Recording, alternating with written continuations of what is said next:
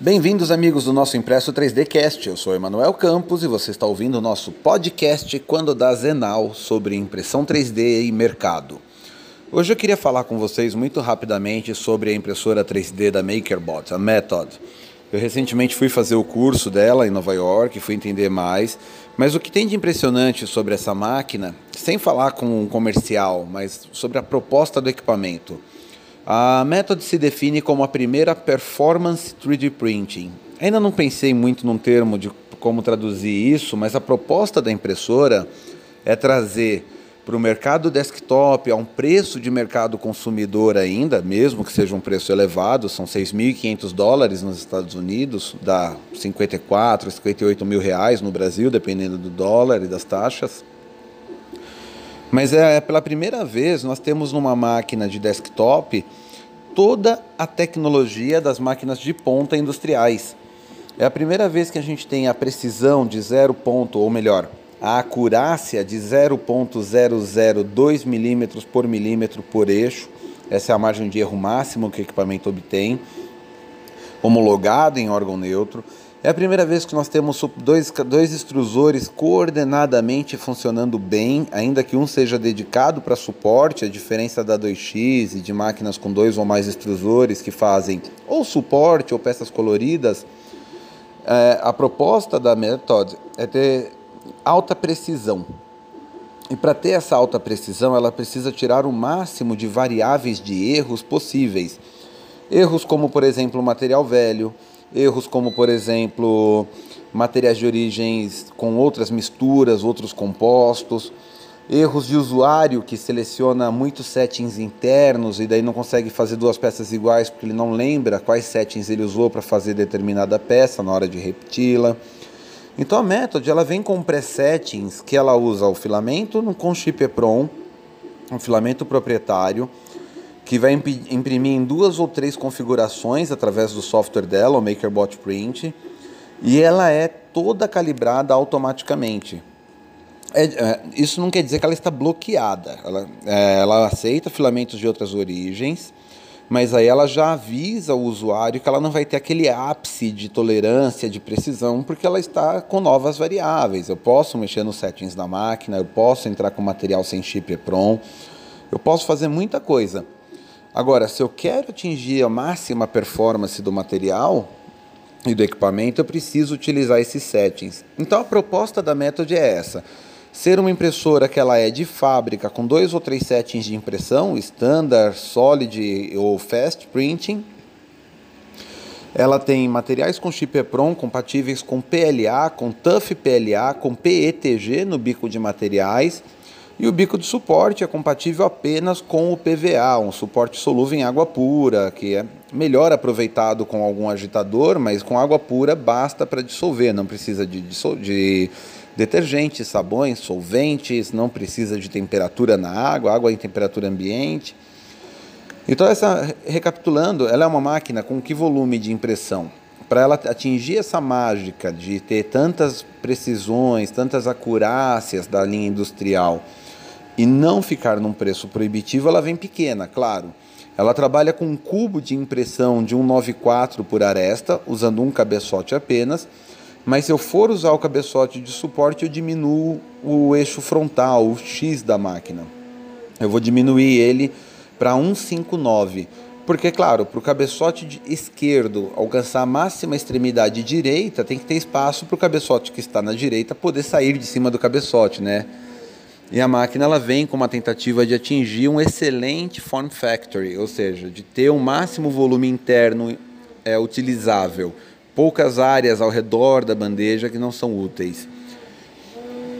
Bom, é, a gente falou do volume de impressão, esse cubo de 194, ou é, altura e profundidade de 194 e frontal de 159 se usar os dois cabeçotes. Nós falamos dos materiais, ela trabalha com PLA, com PETG, com TUF PLA, esse material da MakerBot que ele foi criado para ter a elasticidade, a resistência do ABS, mas conservando a sua pegada, a sua origem orgânica, né? um material compostável, um material que eu consigo degradar criando esse composto. Uh, nós falamos do software que ele vem desbloqueado, mas eu só atinjo a máxima acurácia do equipamento utilizando os presettings e materiais proprietários, porque, claro, aí a máquina tem controle de tudo que está acontecendo, qual é a cor, qual é o filamento, qual é o tempo de vida que esse filamento tem, quanto tempo ele está aberto, tudo rastreável justamente por conta do chip EPROM. Inclusive para saber se tem material suficiente no rolo para fazer uma impressão ou não. Agora, quando a gente fala de precisão, de acurácia, o que significa atingir esses valores? Para isso, a impressora ela utiliza um sistema de movimentação com sensores de localização óticos, ou seja, quando eu trabalho com uma impressora como a MakerBot 2X, o cabeçote se desloca até uma extremidade do seu eixo de movimento quando ela clica num sensor tátil. Entre ela clicar o sensor tátil e o sinal chegar à placa-mãe, tem um delay, que faz com que a máquina ela fique é, demore para ela atualizar a posição né, dela no espaço. E isso daí muda um pouco a precisão do equipamento. Quando eu vou para um sistema óptico, a, a própria aproximação já serve de gatilho. E eu melhoro esse sistema óptico colocando um encoder. O encoder é um contador de movimento, então a partir de determinado homing que ela faz, ela consegue contar quantos passos e se corrigir se houve um sobrepasso, se houve uma movimentação excessiva, ela sabe aonde ela está dentro do espaço dela de impressão graças aos encoders.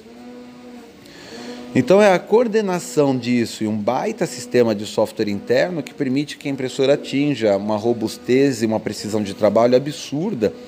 E é eventualmente o que faz ela encarecer, né? Ela tem o chip RFID dentro da gaveta, que lê o EPROM que está dentro do rolo e sabe quanto material tem, de que, de que é esse material, qual é a cor desse material e quanto tempo ele está aberto. Da gaveta de materiais ao cabeçote, ela faz um tracionamento com o motor, mas o cabeçote ele também tem direct drive. Ele é três vezes mais longo para aquecer o material mais rapidamente e controlar melhor a velocidade de deposição do material, porque a câmara também é aquecida. A bandeja de impressão eleita para Method é uma bandeja feita em aço mola, extremamente flexível para destacar a peça e, por ser aço, ela conduz o calor da câmara para dentro da bandeja, tornando uma bandeja por aquecimento indireto, mas aquecida. E todo o sistema de movimentação sensorizado por sistema óptico e com encoder de movimento. Então, esse conjunto de sistemas torna a Method, hoje a impressora desktop, mais precisa da indústria. E se eu posso fazer agora assim uma propaganda, montar e desmontá-la é uma delícia. Os antigos equipamentos da, da, da, da MakerBot são muito bons, mas eles têm muito plástico misturado à carcaça metálica, o que faz com que ele use um sistema de clipagem, que é difícil de remover, é chato, você nunca sabe se o estalo de um clipe foi ele saindo ou ele quebrando, né? A Method não, ela é montada sobre um frame, uma estrutura em U de aço e é totalmente parafusada sem quase nenhuma peça plástica e sem nenhuma presilha, o que torna o sistema robusto para montar e desmontar, fácil, mas é claro, por que, que a gente usa plástico em outras impressoras? Porque ele é mais barato. E quando a gente parte para uma solução de metal, a gente encarece o sistema também. Então a MakerBot ela fez uma aposta agressiva, no meu ver. Ela elegeu lançar uma impressora premium para um mercado desktop que não está acostumado com esse tipo de equipamento, que não, não, não sei se solicitava ou se necessitava, estava acostumado com a máquina calibrada pelo seu próprio sistema interno, usando sensores que tenham esse tipo de delay, como a nossa MakerBot Replicator Plus, a Mini utilizam, a Z18 utilizam. E ela arriscou dizer que o mercado doméstico, o mercado de pequeno empreendedor, o cara que vai um pouco além do robista, ele vai estar disposto a pagar um pouco mais numa máquina menor, mas que ofereça esse tipo de precisão e facilidade de uso. Eu gosto da aposta, é, eu, Emanuel Campos, ainda não vou comprar uma Method, eu não tenho 54 mil reais para pôr numa impressora em casa.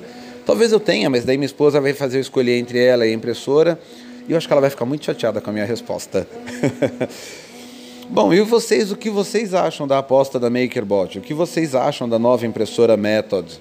Vocês estariam dispostos a pagar para ter uma qualidade de impressora 3D industrial, como são as da Stratasys e as da 3D Systems, em sua casa? Vocês que prestam serviço já vivenciaram a dificuldade de repetir um settings que agradou, ou, ou ter um settings que sai muito bom e depois não conseguir atingi-lo novamente, nem vocês sabem porquê? Contem pra gente a sua história, é só escrever para contato arroba impresso3d.com.br ou no meu zap 11 9 6636 1591. Fico no aguardo do contato de vocês e obrigado até aqui pela audiência, pelo carinho e pelas mensagens desde o nosso último, do nosso último podcast. Aguardo vocês no nosso próximo episódio, que só Deus sabe quando vai ser. Até lá!